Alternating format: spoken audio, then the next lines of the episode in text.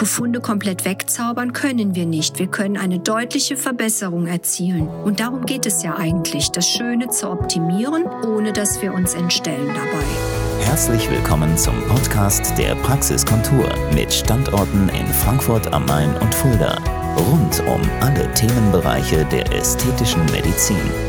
Hallo, meine lieben Beauty-Freunde von der Praxiskontur.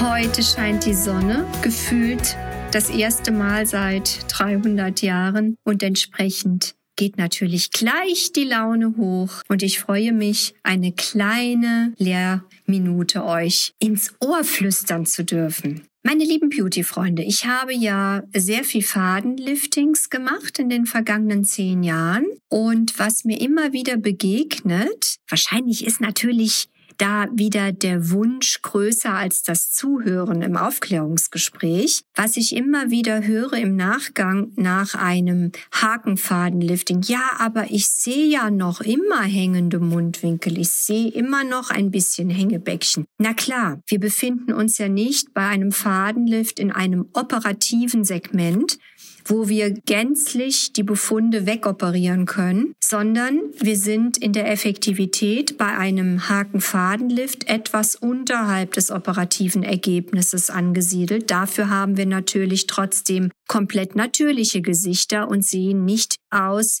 wie aus einem Comic entsprungen. Das muss man sich klar machen. Wir haben noch einen Befund, aber der ist deutlich verbessert durch die Hakenfäden und wir können auch, wenn wir nicht zu viele Nebenwirkungen auf einmal riskieren wollen, das mit den Fäden langsam aufbauen. Wir müssen die nicht alle auf einmal setzen.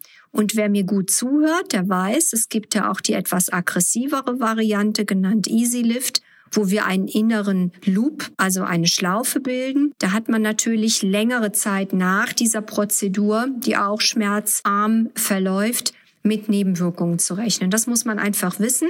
Es wird vorher gut besprochen und dann kann der Patient sich überlegen, was in sein Leben passt eine Garantie, dass überhaupt nicht zu sehen ist, im Sinne von Blutergüssen, blaue Flecken, Schwellungen, Druckschmerz, Schmerz, wenn ich etwas kräftiger mal lache.